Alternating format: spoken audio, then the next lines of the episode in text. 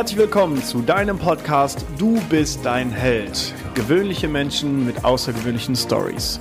Mein Name ist Marcel Nihus und ich freue mich, dass wir zusammen an deinem selbstverantwortlichen Leben arbeiten können. Herzlich willkommen zu einer neuen Folge Du bist dein Held. Heute mit einem bezaubernden Gast. Und zwar Saskia Schilbach ist heute mein Gast im Podcast. Ich freue mich wirklich sehr. Im wirklichen Leben ist Saskia Krankenschwester auf einer Intensivstation in Heidelberg. Noch spannender ist, dass sie fast 100, unglaublich, ich sag's nochmal, fast 100 Kilo abgenommen hat. Ich finde es echt beeindruckend. Immer wenn ich Menschen treffe, die so eine Riesenleistung äh, hinter sich haben, bin ich da echt Feuer und Flamme. Äh, mit ihrem Instagram-Account, Sassi wird fit, inspiriert sie mittlerweile über 40.000 Menschen mit Rezepten, gesunden Rezepten, Mindsets. Das Thema Sport spielt eine Rolle und nimmt Menschen hautnah mit, im wahrsten Sinne gerade tatsächlich hautnah mit, ähm, mit ihrem gesamten Werdegang. Was passiert eigentlich, wenn man 100 Kilo abgenommen hat? Wie funktioniert das Ganze und wie sieht der Körper dann aus? Mega spannend. Unter anderem hattest du schon diverse TV-Auftritte, zum Beispiel auch im Sat1 Frühstücksfernsehen und zeigst einfach eine maximale Willenskraft. Bei diesem TV-Auftritt, den habe ich mir gestern nochmal reingezogen, hast du einen spannenden Satz gesagt, mit dem ich jetzt im Podcast starten möchte. Und zwar, Selbstliebe ist super. Ab einem gewissen Grad, vor allen Dingen in einem gewissen Grad des Übergewichts, wird es allerdings wirklich gefährlich. Und deswegen freue ich mich jetzt sehr, sehr, sehr auf die nächste Zeit mit dir. Herzlich willkommen im Podcast Saskia Schilbach. Hi, ich freue mich hier zu sein, habe mich mega gefreut über die Einladung und äh, finde es sehr spannend, mich jetzt mit dir auszutauschen. Und ähm, ja, um vielleicht gerade das Statement, was du aufgegriffen hast, irgendwie nochmal äh, zu erklären. Also es ist halt so, dass ähm, ich mir natürlich auch jahrelang, äh, als ich diese 150, 160 und zum Schluss halt 170 Kilo äh, mit mir rumgeschleppt habe, eingeredet habe, ja, aber du kannst dich doch trotzdem wohlfühlen, ja, und du kannst doch trotzdem, äh, kannst du dich doch selber lieben und ähm, kannst zufrieden mit dir sein, ja. Und es ist ja so, dass auch immer mehr ähm, eine Bewegung stattfindet, die genau in diese Richtung auch geht, die natürlich auch ihre Daseinsberechtigung hat, die ähm, Body Positivity Bewegung, das äh, kennt ja inzwischen, glaube ich, jeder. Ja. Und ähm, ich mir aber sage, dass ähm, das so ein bisschen in Extrem vielleicht auch abdriftet und ähm, dieses krasse Übergewicht einfach so ein bisschen verharmlost wird dadurch, weil es ist einfach so mit 172 Kilo oder auch mit 150, ähm, man ist einfach massiv eingeschränkt. Ja, also ich habe wirklich in meinem Alltag, das fing bei so Banalitäten an, wie wenn ich mir meine Schuhe zugebunden habe und ähm, da schon Schwierigkeiten hatte, weil mein Bauch mir einfach im Weg war, wenn ich Treppen hochgelaufen bin und ähm, nach einem Stockwerk kurzatmig war und ähm, wenn ich das mit Freunden zusammen gemacht habe, immer versucht habe, das irgendwie zu überspielen, dass ich eigentlich schon komplett am Ende bin, ja. Und äh, bis hin zu dem Punkt, dass ich mich einfach äh, komplett isoliert habe dann irgendwann, ja, weil ich gedacht habe, okay, ähm, ich begebe mich einfach gar nicht in solche Situationen, ich setze mich dem einfach gar nicht aus und ich bin zu Hause mit meinem Essen, da fühle ich mich wohl und ähm, sonst mache ich nichts und das wurde halt irgendwann einfach äh, gefährlich. Ja. ja. Und ich da brauchte ich mir dann halt irgendwann auch nicht mehr einreden, dass das was mit, äh, mit sich selbst zu tun hat. Ja. ja.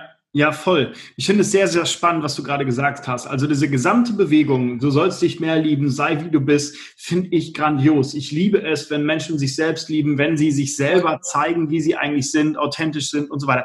Finde ich mega. Ich glaube, da gilt es viel mehr noch diese Akzeptanz auch in der Gesellschaft einfach einzupflegen, vielleicht einzuführen. Nur das, was du gesagt hast, finde ich so unglaublich spannend. Irgendwann hat es aber auch wirklich Auswirkungen. Was glaubst du, ähm, wenn wir jetzt mal an diese Selbstliebebewegung positiv und was auch immer, wenn wir da mal dran denken, was glaubst du, geht da gerade für einen Ruck durch die Gesellschaft und was kann das aber auch für, für negative Auswirkungen haben? Also ich glaube, der Ruck, der da auf jeden Fall durch die Gesellschaft geht, ist, ähm, dass man halt wegkommt von äh, diesem Ideal, was man vielleicht irgendwie medial oft noch präsentiert bekommt, was ja natürlich auch nicht richtig ist. Ja, keine Frau muss äh, 90, 60, 90 haben, um irgendwie liebenswert zu sein. Es ist ja auch ähm, als Frau in der Gesellschaft ist es halt einfach so, du wirst viel mehr über dein Aussehen bewertet als Männer. Ja, das ist äh, das ist ganz klar, wenn ich zum Vorstellungsgespräch gehe, wenn ich irgendwo hinkomme oder so. Ich muss immer von der Präsenz her mehr liefern, als ein Mann das muss, ja, weil der ähm, viel schneller auf seinen Charakter auch ähm, runtergebrochen wird. Und äh, dahingehend finde ich das wahnsinnig wichtig und wahnsinnig, wahnsinnig richtig, dass man sagt, ähm, ja, aber das, ein Mensch hört nicht beim Aufsehen, äh, beim Aussehen auf. Ja, auf jeden Fall. Was ich halt schwierig finde, ist, dass ähm, sich Leute jetzt dann da hinstellen und sagen, okay, ich liebe mich so, wie ich bin, das soll ja auch so sein. Ja, ich meine, es da gilt für mich immer noch der Satz und den finde ich auch richtig und wichtig, your body, your choice. Ja, du kannst mhm. mit dir machen, was du möchtest. Das ist ähm, einfach, das soll jeder so tun. Aber es soll sich niemand hinstellen und sagen, dass es gesund ist, 150 Kilo zu wiegen.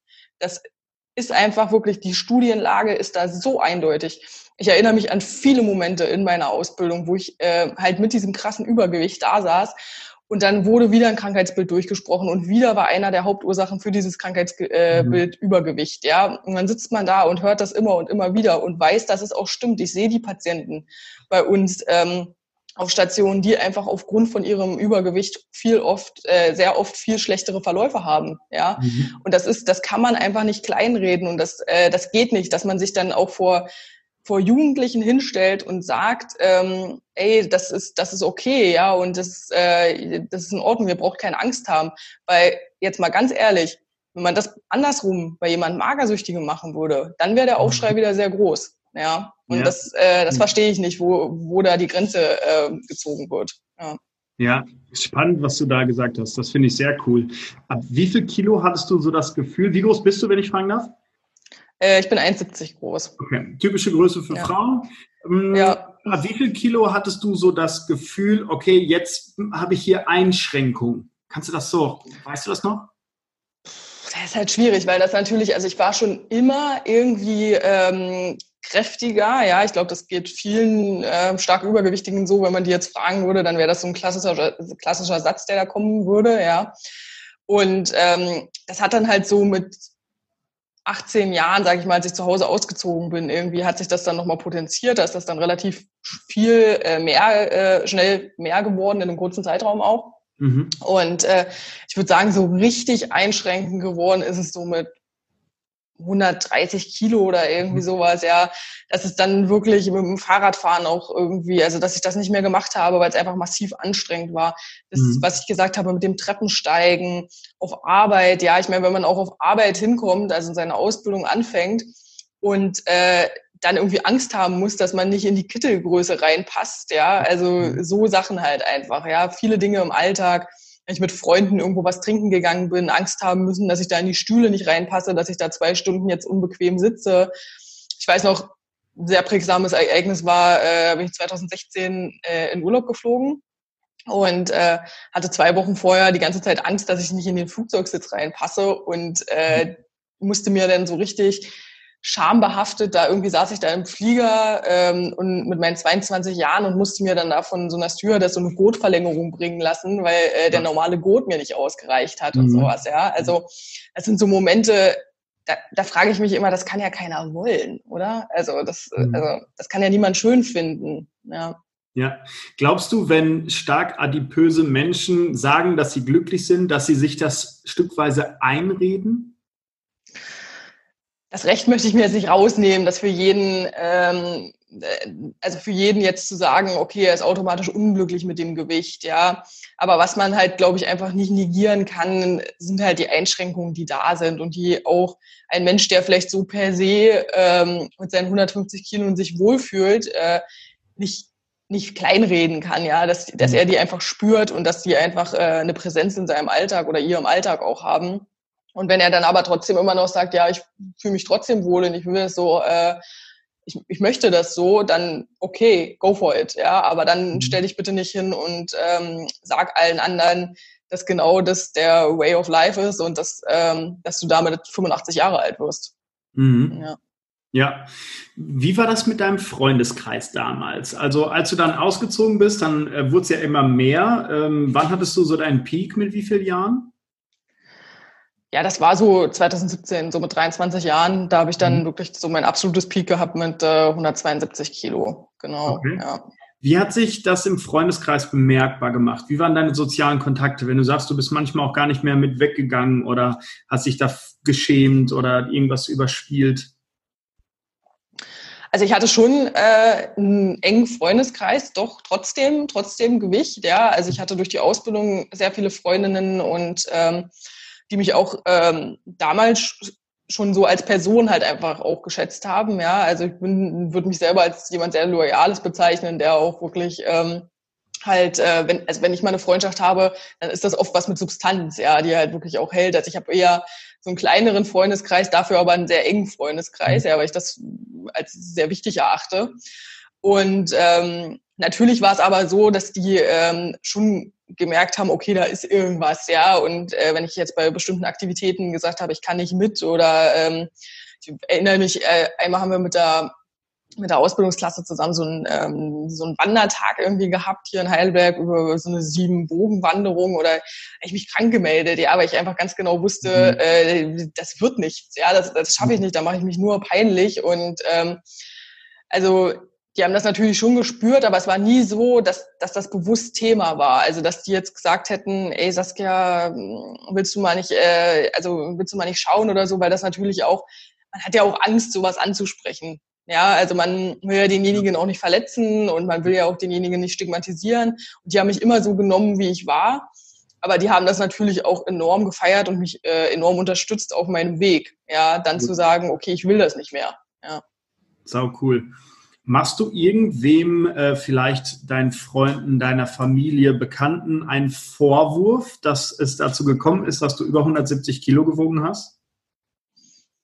Nee, ich glaube, also Vorwurf würde ich nicht sagen, weil ähm, man ist am Ende, ist man immer selber ähm, für sich verantwortlich und auch nur sich selbst am Ende äh, des Tages eine Rechenschaft schuldig. Und mhm. ähm, da kann man nicht hingehen und sagen, oh, der der, der, äh, der war da jetzt schuld dran. Ja, Es gibt sicherlich einige Sachen im Leben, die dazu geführt haben, dass Essen so eine krasse ähm, ja, es ist einfach so, so eine krasse Sucht für mich geworden ist, ja, und die dann dieses Gewicht halt einfach so, ähm, so haben werden lassen.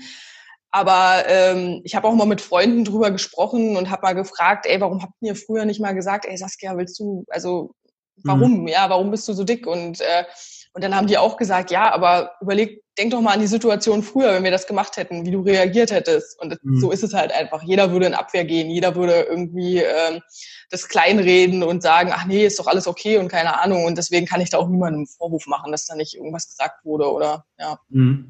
Da musste ich einfach selber drauf kommen. Ja. Was hat Klick gemacht? Was war der Moment, wo du gemerkt hast, okay, so geht's nicht weiter?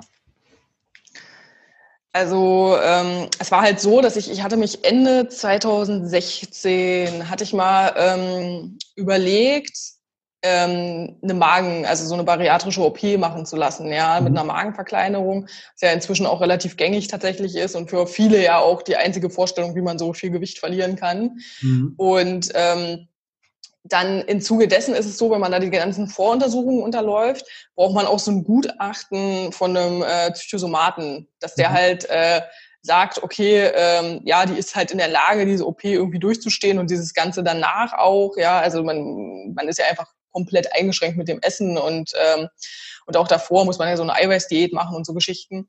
Und die hatte mir damals empfohlen, dass ich ähm, eine ambulante Therapie machen soll, einfach um dieses ganze Essverhalten auch mhm. aufzuarbeiten, was dazu führt, ähm, das einfach mal irgendwie eine Klarheit in mich und mein, äh, meinen Kopf einfach reinzukriegen. Ja.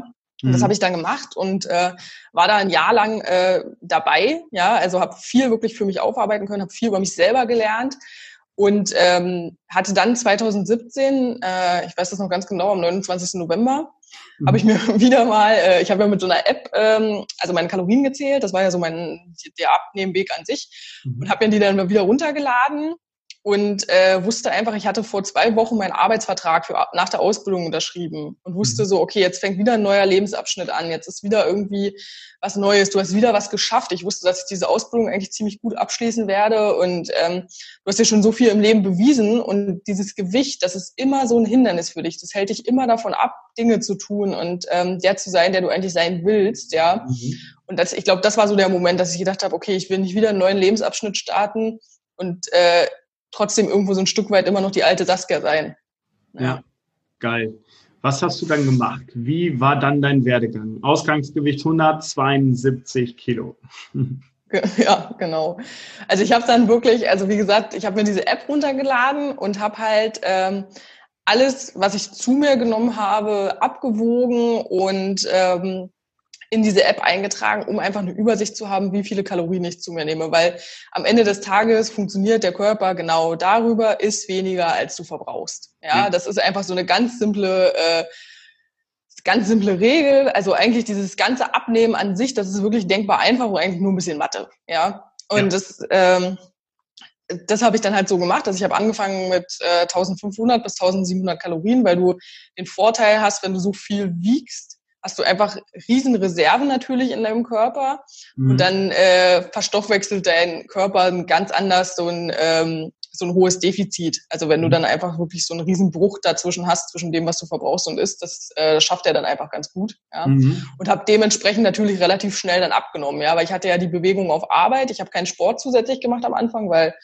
ja, mit 172 Kilo kann man sich Geileres vorstellen, als irgendwie ja. ins Studio zu gehen oder keine Ahnung. Ja, es war mir einfach auch nicht möglich und äh, hatte aber die Bewegung auf Arbeit, hatte einen riesen Grundumsatz durch das Gewicht und habe dann, ich glaube, bis Ende Januar, ja, ich glaube, ja, so Ende Januar, erste Februarwoche, hatte ich schon die ersten 20 Kilo weg. Krass. Und das, äh, das motiviert dann natürlich enorm. Ja, 20 Kilo, das merkst du schon richtig, wenn die mal mhm. weg sind. Ja, jetzt stellt man sich mal so 20 äh, Packungen Mehl vor oder irgendwas. Ja, wenn ja. man die nicht mehr mit sich rumträgt, das ist einfach ein enormer Unterschied auch bei der Masse. Ja, und ähm, ja, da bin ich halt irgendwie am Ball geblieben. Dann habe ich nach drei, vier Monaten bin ich da mal wieder ins, äh, ins Fitnessstudio, hatte mir da so einen Plan, wie man das kennt, so klassischerweise von so einem Trainer da, so ein Zirkeltraining irgendwie mhm. so erstellen lassen. Bin dann so zwei, dreimal die Woche zum Sport. Und vor allem habe ich dann halt wirklich, ähm, ich glaube im Juli, ja, äh, im Juli fing es dann richtig an, dass ich ähm, so richtig ein Bewusstsein dafür ähm, entwickelt habe, dass ich einfach ähm, nachhaltig auch was in meinem Alltag ändern muss, nämlich meine komplette Bewegung im Alltag, mein komplettes Mindset, was Aktivitäten angeht. Da habe ich wieder angefangen, Fahrrad zu fahren, habe mhm. äh, jeden Tag 10.000 Schritte äh, geguckt, dass ich die mache, habe einfach wirklich äh, Treppe statt Aufzug, so Kleinigkeiten irgendwie einfach, um das zu normalisieren, um das zu einer Gewohnheit werden zu lassen. Ja.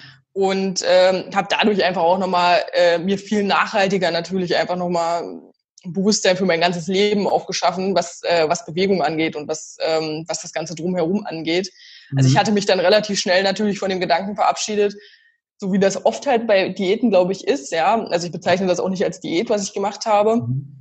Ähm, dass man halt vier, fünf Monate denken die Leute, machen sie jetzt irgendwas und dann nehmen sie ab und dann machen sie danach weiter wieder vor. Und so mhm. funktioniert's nicht. Du ja. musst halt wirklich, du musst was ändern, ja, für ja. immer.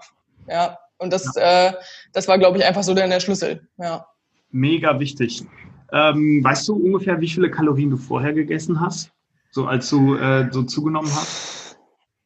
Also jetzt muss man sich natürlich vorstellen, wenn man, also ich habe ja sozusagen diese ähm, Binge-Eating-Erkrankung, was man sich jetzt so als Laie mal so vorstellen kann, das ist einfach wie eine Bulimie, nur ohne das Erbrechen. Ja, also man isst einfach wirklich Unmengen an Essen in kürze, kürzesten Zeiträumen und ähm, ja, wenn ich dann wirklich mal so einen klassischen Binge-Tag hatte, wo ich dann wirklich so viel gegessen habe, können das locker mal 5000 Kalorien gewesen sein, mhm. wenn nicht 6000. Ja, also das ist wirklich, es ist dann halt, man, man binscht ja dann auch wirklich so ähm, Lebensmittel, die auf ein relativ kleines Volumen eine riesen Energiedichte haben. Mhm. Also irgendwelche Schokoriegel, Chips, Gummibärchen, ja, so klassisches Fast Food, irgendwie, weißt du, diese, diese Fertiglasagnen oder irgendwie so Gedöns, ja, ja, Limonade, also zuckerhaltige Getränke, die natürlich auch enorm viele Kalorien haben, ja, und, ja. und das summiert sich dann halt natürlich massiv. Und jetzt muss man sich ja auch mal vorstellen, wenn man mit irgendwie, keine Ahnung, als ich da damals 160 Kilo gewogen habe, um da noch weiter zuzunehmen, mit meiner Bewegung, die ich zu dem Zeitpunkt schon hatte und mit diesem mhm. Grundumsatz, da muss man ja Unmengen essen, ja. ja. Und ja, das war natürlich dann ein riesen Cut von äh, 5.000, 6.000 zu 1.500. Ja. ja. Krass. Wie viel hast du dann so im Juli gewogen, als du mit Sport angefangen hast? Ähm, da muss ich so ungefähr, ich glaube so 120 oder irgendwie sowas ja. in dem Dreh werden das gewesen sein. Also als ich das erste Mal auch wieder aufs Rad gestiegen bin und äh, kurz, also in Juli bin ich auch umgezogen, bin näher an meine Arbeitsstelle dann gezogen und ähm, vier Monate später habe ich dann schon mein Monatsticket für die Bahn gekündigt, habe alles nur noch mit dem Rad gemacht und ähm, war viel mehr auch in dem Sport drinne und als ich dann so beim Normalgewicht angekommen bin, also ich glaube so Mai äh, 19 war das ungefähr, Mai, Juni 19 war das das Gewicht, was ich jetzt ungefähr habe. Mhm. Und äh, da habe ich dann richtig viel auch mit Sport angefangen, weil das natürlich, jetzt muss man sich vorstellen, jetzt ist es so, du, du machst ja irgendwas mit dem Essen, Irg mhm. irgendwas äh, gleicht dich ja damit aus, du äh, kompensierst irgendwas damit und das ist ja dann weg. Ja, und dann brauchst du natürlich irgendwas, musst das ja weiter füttern. Ja, also klar, du setzt dich natürlich auch ganz anders mit deinem Problem auseinander, aber trotzdem brauchst du ja auch für die Arbeit und so, ich brauchte einfach einen Ausgleich, auch kognitiv. Ja, das ist ja, es fordert einen ja extrem. Ja. Und ähm, das ist dann halt jetzt inzwischen der Sport einfach tatsächlich. Also ich mache jetzt fünf bis sechs Mal die Woche trainiere ich, ja, und ähm, mache Krafttraining und äh, habe da einfach nochmal einen ganz anderen Bezug zu meinem Körper auch äh, gelernt. Ja, also das, das verbindet dich auch extrem mit deinem Körper, wenn du einfach äh, ja. merkst, okay, ich, ich kann jetzt hier was reißen, ich, ich ändere jetzt hier was und mein Körper, der ist krass, was der auch, zu was der imstande ist. Mhm. Ja, also ich hatte ja wirklich jahrelang auch den Gedanken, ich kann halt einfach nicht schlank sein. Mhm. Ja, das geht einfach nicht. Mein Körper, der ist dick. Das ist halt einfach, ich habe schwere Knochen, ja. so nach dem Motto. Ja, ja, und, äh, und dann feierst du dich natürlich brutal selber, wenn du auf einmal merkst, ey krass, ich kann, äh, ich kann richtig viel eigentlich, ja. Ja, finde ich cool, dass du das ansprichst, weil ich versuche das auch meinem Team und allen Menschen, denen ich begegne, beizubringen oder zu zeigen wenn du Sport treibst, hat das ja nicht nur Auswirkungen auf deinen Körper und dein Aussehen, sondern auch viel drumherum, also dein ganzes Stressempfinden, Resilienz, Stresswiderstandsfähigkeit und so weiter. Hm, glaubst du, dass der Sport äh, dich als Person auch vor allen Dingen im Mindset verändert hat? Auf jeden Fall. Also ich glaube gerade, also viele äh, sagen ja immer so das Krafttraining. Also ich glaube gerade Frauen haben immer so ein bisschen Angst vor Krafttraining. Ähm, weil, äh, weil man immer so sagt, irgendwie so, das ist so ein undankbarer Sport, weil das halt ziemlich, äh, natürlich, wenn man da anfängt mit leichten Gewichten und so, man muss, das dauert lange, bis man sich da irgendwie hinarbeitet und ähm, bis man aber auf irgendeinem so Level ist. Und aber eigentlich ist das was total Dankbares, weil du deinen Körper so krass konditionierst. Also du hast, mhm. wenn ich mal jetzt wirklich, ich konnte durch Corona zum Beispiel, konnten wir jetzt ja alle irgendwie mal vier Monate nicht ins Fitnessstudio. Ja, es mhm. ging halt einfach nicht. Ja. Und ich bin nach diesen vier Monaten wieder hin, musste natürlich meine Gewichte, die ich vorher hatte, ein bisschen reduzieren, aber war brutal schnell wieder aus, auf meinem Ausgangslevel, weil mein Körper mhm. sich einfach dran erinnert hat. Ja, und weil ich einfach für mich auch äh, einen Reiz dadurch gewinne, ja, das also mich immer wieder zu fordern und äh, einfach zu merken, okay, ich kann hier noch einen Schritt weitergehen und ja. ähm, und wenn du das, also wenn du das beim Sport irgendwie auch schon merkst und einfach ein ganz anderes ähm, Bewusstsein für das, was du eigentlich kannst und wie du über deine Grenze hinausgehen kannst, bekommst, dann hast du das auch in anderen Situationen, im Beruf, in irgendwelchen ähm, zwischenmenschlichen Interaktionen oder irgendwas. Da kannst du das voll damit auch verknüpfen, dass du dir denkst, okay, ich könnte jetzt hier vielleicht auch noch äh, weitergehen. Vielleicht ist hier gar nicht meine Grenze. Ja, finde ich mega wertvoll. Ich kenne das Gefühl, wenn ich keine Lust auf Sport habe. Es gibt Tage, die sind lang und ich war 12, 13 Stunden im Büro und dann noch aufzuraffen, nochmal den Stoffwechsel zu aktivieren, ist manchmal wirklich hart. Jetzt habe ich ungefähr 80 Kilo und mache das aber mein Leben lang irgendwie. Wie fühlt sich das an mit 130 Kilo, die du dann ungefähr hattest, korrigiere mich gerne, ähm, ins Gym zu gehen und zu sagen, okay, das ist jetzt ein long way to go, aber ich will. Wie fühlt sich das an und was passiert dann in dir? Lass mich mal da so teilhaben.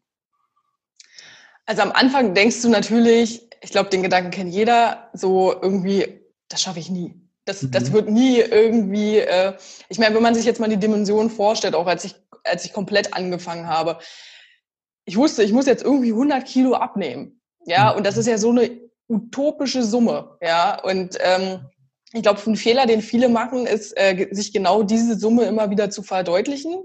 Mhm. Ich glaube, also mir hat geholfen zu sagen, okay, ich komme jetzt mal auf 120, dann gucke ich, mhm. wie ich mich fühle. Dann mhm. hatte ich 120, war natürlich ultra motiviert, weil ich auf einmal gemerkt habe, ey, ich kann ja abnehmen. Ja, ich, es ist ja, äh, es ist mir möglich. Ja, es ist nicht so, wie ich mir immer vorher eingeredet habe, dass mein Körper einfach sagt, nee. Und ja. dann wollte ich die 100 knacken, dann wollte ich unter 100 kommen, hatte das und dann kam irgendwann so das Bewusstsein, okay, vielleicht kann ich auch, vielleicht bin ich doch in der Lage, normalgewichtig zu sein. Ja, und mhm. ähm, dann war das so das nächste Ziel. Also ich würde jedem empfehlen, irgendwie der äh, so eine lange Strecke vor sich hat oder jetzt irgendwas anfängt, auch beim Sport oder so, setzt euch Zwischenziele. Ja, denkt einfach nicht, dass ihr jetzt von 0 auf 100 durchstartet, sondern äh, setzt euch kleine Schritte, weil das hält enorm motiviert. Wenn du das dann wieder erreichst und dann erreichst du das nächste, dann, äh, dann bleibst du so richtig am Ball irgendwie, weil dann das macht ja auch total was für dich. Ich meine, jedes Mal, wenn ich auf die Waage gestiegen bin und da waren wieder zwei Kilo weg, da habe ich so mhm. gedacht, ey, geil, ja. Oder wenn wieder eine Kleidergröße weniger war oder wenn, ähm, wenn Leute dich ansprechen, ja, und sagen, ey, du hast ja voll abgenommen, ja, mhm. dann äh, wie toll ist das bitte? Ja, also was ist das für eine tolle Bestätigung?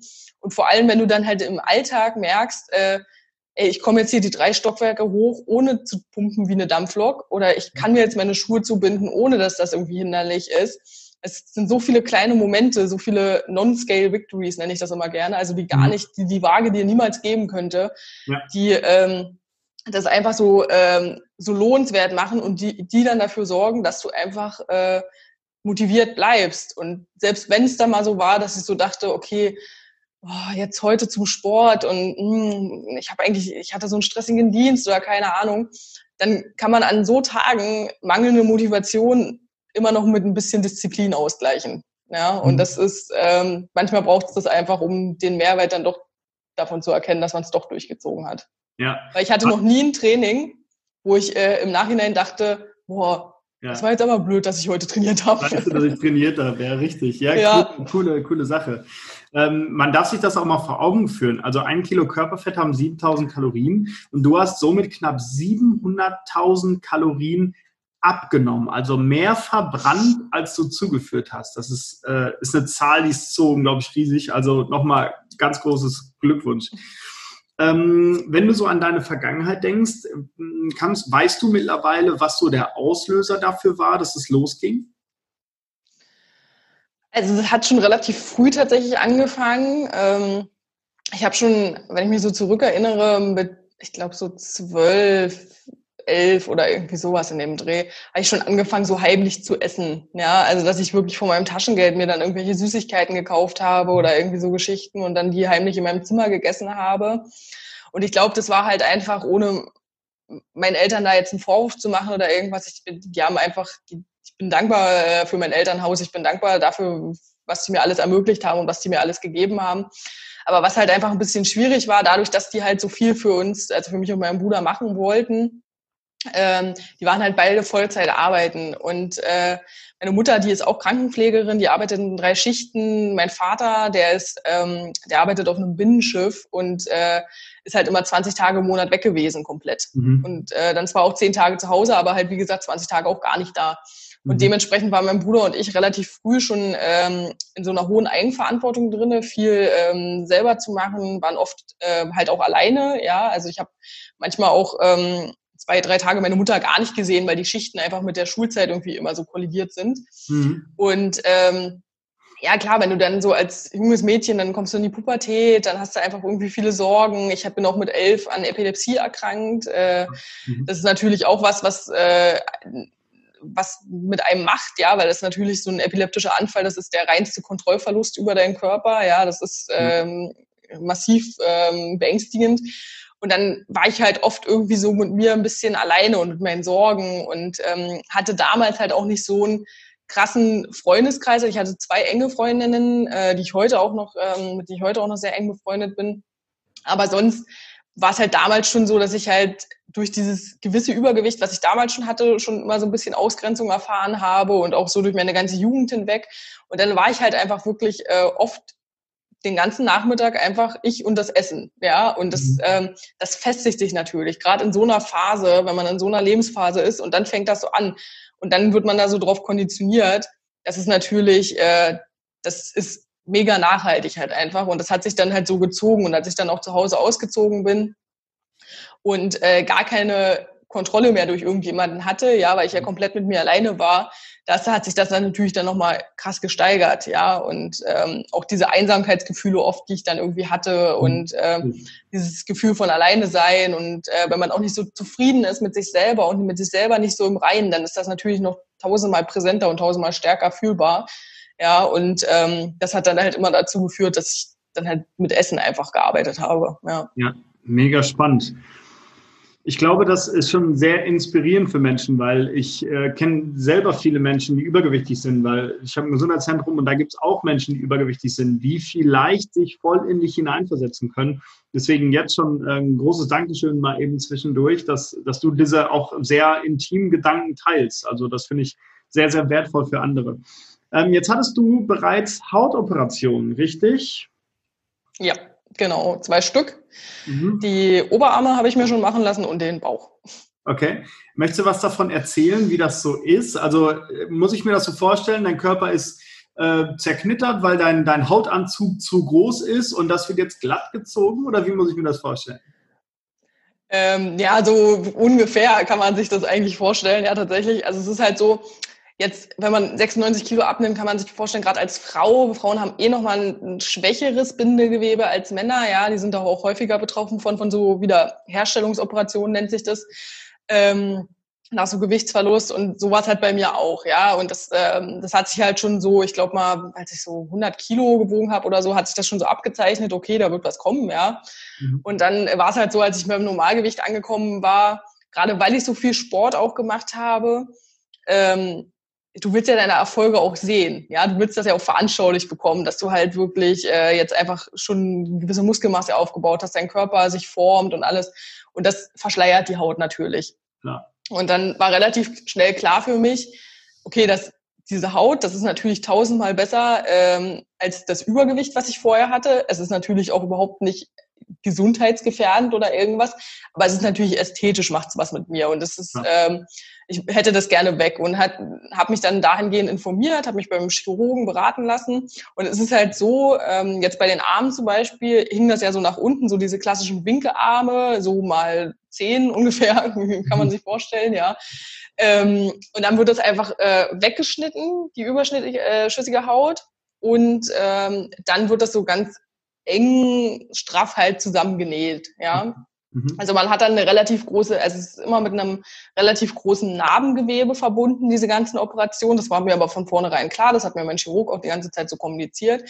Das nehme ich aber in Kauf, weil ich mir denke, wenn ich jetzt gerade bei den Armen, wenn ich stehe und äh, meine Arme am Körper habe oder keine Ahnung, man sieht die nicht, weil die einfach mhm. so hinten verlaufen und äh, ich habe da überhaupt keinen kein Problem äh, damit, ja. Oder jetzt auch beim Bauch, die Bauch-OP, die ist jetzt äh, knapp zwei Wochen her. Mhm. Und äh, das ist auch ein größerer Schnitt, ist wie so ein umgedrehtes T, kann man sich das vorstellen. Mhm. Also am Unterbauch ein längerer Schnitt und dann nach oben. Und äh, auch da denke ich mir, ey, ganz ehrlich, aber dafür kann ich jetzt enge Oberteile anziehen, kann jetzt irgendwie auch mal äh, bauchfrei anziehen oder keine Ahnung, ja, ja und kann, hab halt nochmal jetzt ein ganz anderes Bewusstsein auch dafür, was einfach diese 96 Kilo Abnahme äh, ich bin jetzt halt einfach schlank, ja. Also ich meine, das ja. hätte ich halt davor jahrelang niemals gedacht. ja. ja. Ich äh, habe einen coolen Spruch gehört und zwar, äh, wenn du Narben hast, hast du gelebt. Also äh, dann scheiß auf die Narben, dafür geht es dir besser. ich glaube, das ist äh, ja. völlig egal dann. Hast du denn noch weitere Ziele? Also natürlich zum einen körperlich, gibt es da irgendwie so ein Vorbild, was du hast und aber auch äh, drumherum. Also was möchtest du noch erreichen, was möchtest du machen? Also ähm, das große Ziel ist jetzt natürlich erstmal die OPs irgendwie fertig zu machen. Ich habe jetzt noch zwei ausstehende. Ähm, da bin ich jetzt dann nächstes Jahr im Juni ähm, fertig. Mhm. Ich, sag mal, wenn die rum sind und wenn ich mich da so weitgehend von erholt habe, ähm, ist auf jeden Fall, ähm, will ich körperlich halt mich komplett neu irgendwie nochmal ähm, noch mal kennenlernen. Ja, ich will auf jeden Fall mit dem Krafttraining richtig äh, richtig durchstarten. Ja, ich hätte gerne, ich hatte jetzt schon so ein, ähm, das hat man ja auch mit der hängenden Haut so ein bisschen gesehen am Bauch, so einen leichten Sixpack-Ansatz. Das fände ich mhm. mega geil, wenn ich das irgendwie noch weiter, äh, also jetzt nicht so krass, weil das als Frau natürlich auch immer mit so einem sehr geringen Körperfettanteil verbunden ist, das ist auch nicht so gesund.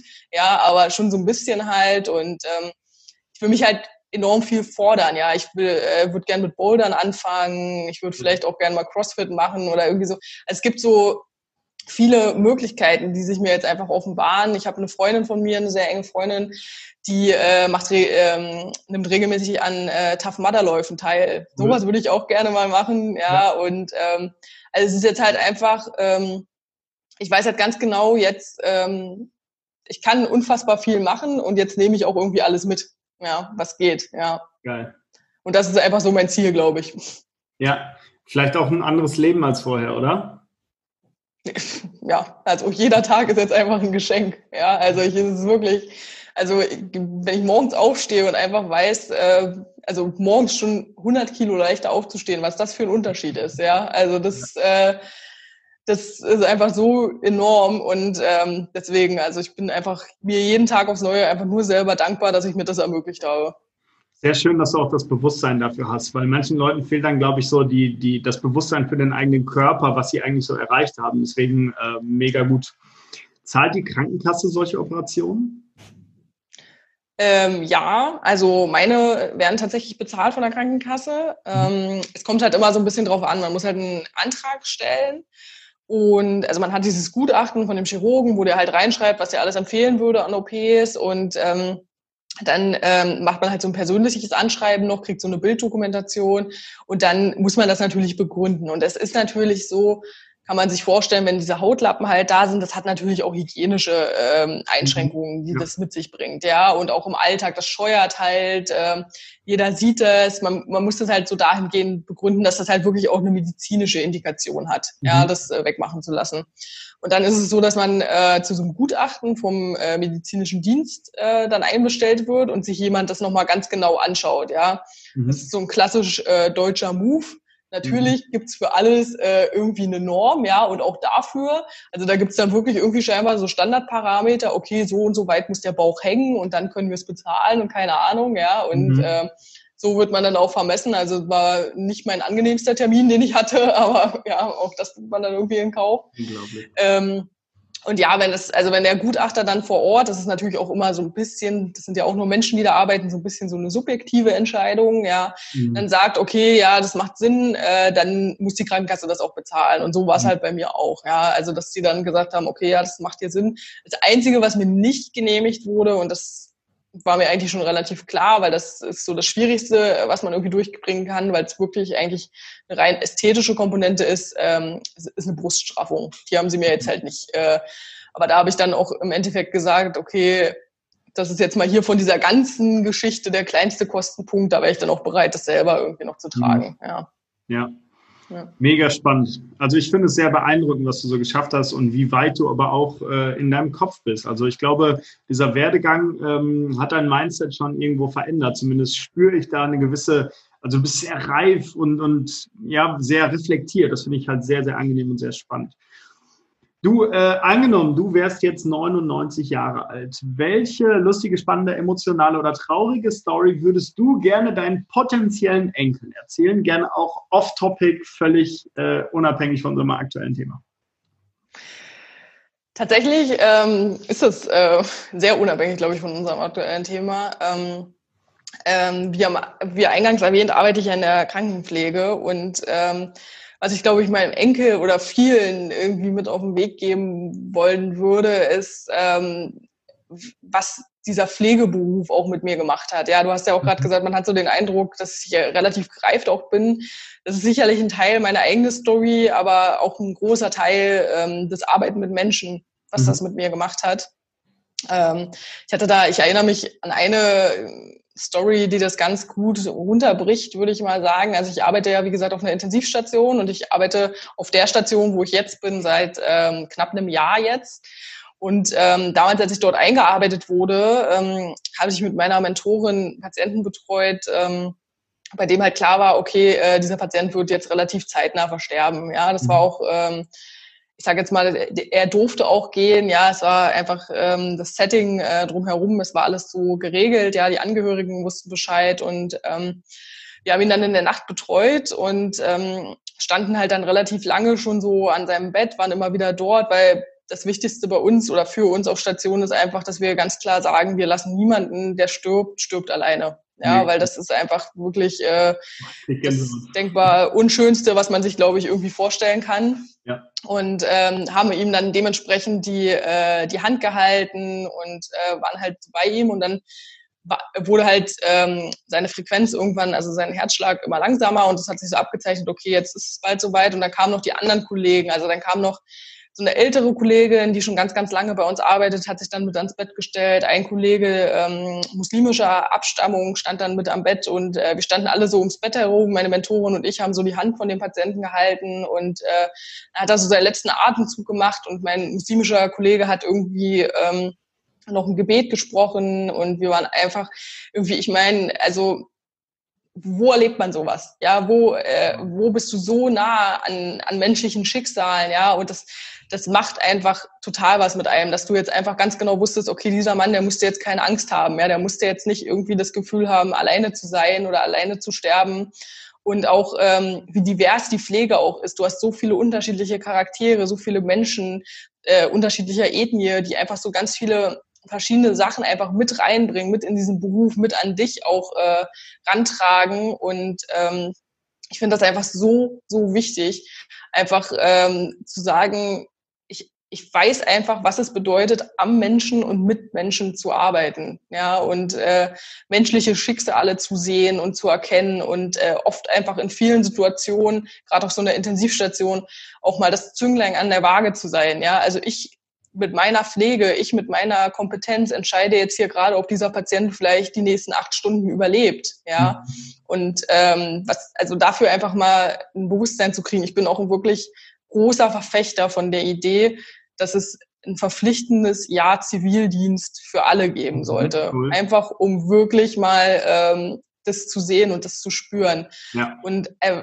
weil ich wirklich glaube, wenn du mit Menschen arbeitest, lernst du dich auch nochmal jeden Tag neu kennen. Mhm. Ja.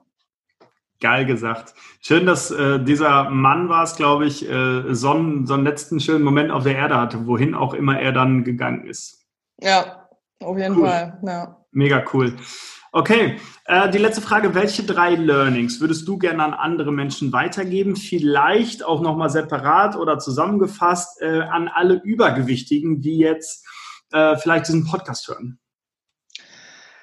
Also ich glaube, das wichtigste ähm, Learning, was ich so auch während dieser ganzen Abnahmegeschichte und auch danach jetzt während dem anderthalb Jahren Gewicht halten auch nochmal für mich gelernt habe, ist, ähm, dass Scheitern äh, nicht gleich Versagen ist. Ja, mhm. dass es immer mal wieder Momente geben wird, Rückschläge. Ähm, es läuft halt nicht immer alles perfekt, ja, aber dadurch heißt es, ähm, heißt das nicht, dass, äh, dass man versagt hat oder dass es jetzt, dass man deswegen die Abnahme oder irgendwas, was man halt im Leben erreichen möchte, beenden muss, ja. Ähm, ich, solange ich, also ich kann immer mal wieder hinfallen und solange ich aber immer mal wieder einmal mehr aufstehe, bin ich auch nicht gescheitert, ja. Und das, also ich glaube, du scheiterst erst dann, wenn du, wenn du aufhörst zu versuchen. Ja, ja. geil. Cool. Ähm, dann so das Zweite, was glaube ich jetzt hier auch schon immer mal wieder so ein bisschen äh, Thema war, ähm, so Geist über Materie. Also ich glaube, dass einfach wirklich, ähm, wenn du deinen Kopf umschaltest und dir selber sagst, ich schaffe das, dann schaffst du das auch. Ja, weil dein Körper, dein Körper setzt dir nicht deine Grenzen. Das mhm. ist einfach dein Kopf, der dir deine Grenzen setzt. Und ähm, wenn du dir immer wieder deine Erfolge vor Augen führst und immer wieder dir sagst, dass, äh, dass du doch schon über dich hinausgewachsen bist, dann, äh, dann kannst du auch und dann wirst du auch. Also das ist einfach wirklich, ja. dein, dein Kopf, der ist so viel stärker als dein Körper. Ja, ja. geil. Und noch eins. Und genau, das Letzte eigentlich, äh, was ich auch wirklich verstehen musste, ja, und lernen musste, ähm, wenn du dich selbst liebst, wirst du immer geliebt sein. Ja, und das ist halt wirklich, ähm, es klingt so banal und vermutlich ist es das irgendwie am Ende des Tages auch, aber eigentlich ist es schon irgendwo auch das Schwerste, glaube ich, was wir in unserem Leben irgendwie erreichen können, ja, dass wir uns selber lieben, weil man findet immer irgendwas, was an, was sich, ähm, was was uns stört, was, wo man so denkt, oh, das könnte ich noch optimieren und was irgendwie ein Keil zwischen uns und unserem Körper treibt aber ähm, du bist okay, du bist wertvoll, auch mit deinen ganzen Fehlern, mit deinem ganzen Drumherum, auch wenn deine Kleidergröße mal jetzt irgendwie mal wieder eine Nummer mehr ist, wenn dein Job irgendwie dich nervt oder keine Ahnung, aber ähm, wenn du so mit so ein bisschen Wohlwollen auf dich selber schaust und mit so, mit so einer, ey, ich bin doch eigentlich ganz okay Mentalität, dann äh, wird es am Ende des Tages immer eine Person auf diesem Planeten geben, die dich liebt. Und das ist äh, das Wertvollste, was du dir selber schenken kannst. Ja, mega. Saskia, ich bin beeindruckt von dir. Danke. danke. Also, wir sind jetzt am Ende des Podcasts und ich möchte es noch einmal kurz zusammenfassen. Wir haben jetzt darüber gesprochen, dass du echt 700.000 Kalorien oder 100, knapp 100 Kilo Körpergewicht abgenommen hast. Äh, ich bin absolut beeindruckt, ich bin ein Riesenfan. Danke für diese wertvolle Stunde, die wir jetzt miteinander hatten. Und wenn du möchtest, gehört das letzte Wort sehr gerne dir. Ja, also ich möchte mich auf jeden Fall ähm, auch bedanken für die Zeit, für die spannenden Fragen, ja, die sich natürlich auch nochmal, äh, ja, also die mich auch nochmal ganz anders über mich äh, haben nachdenken lassen.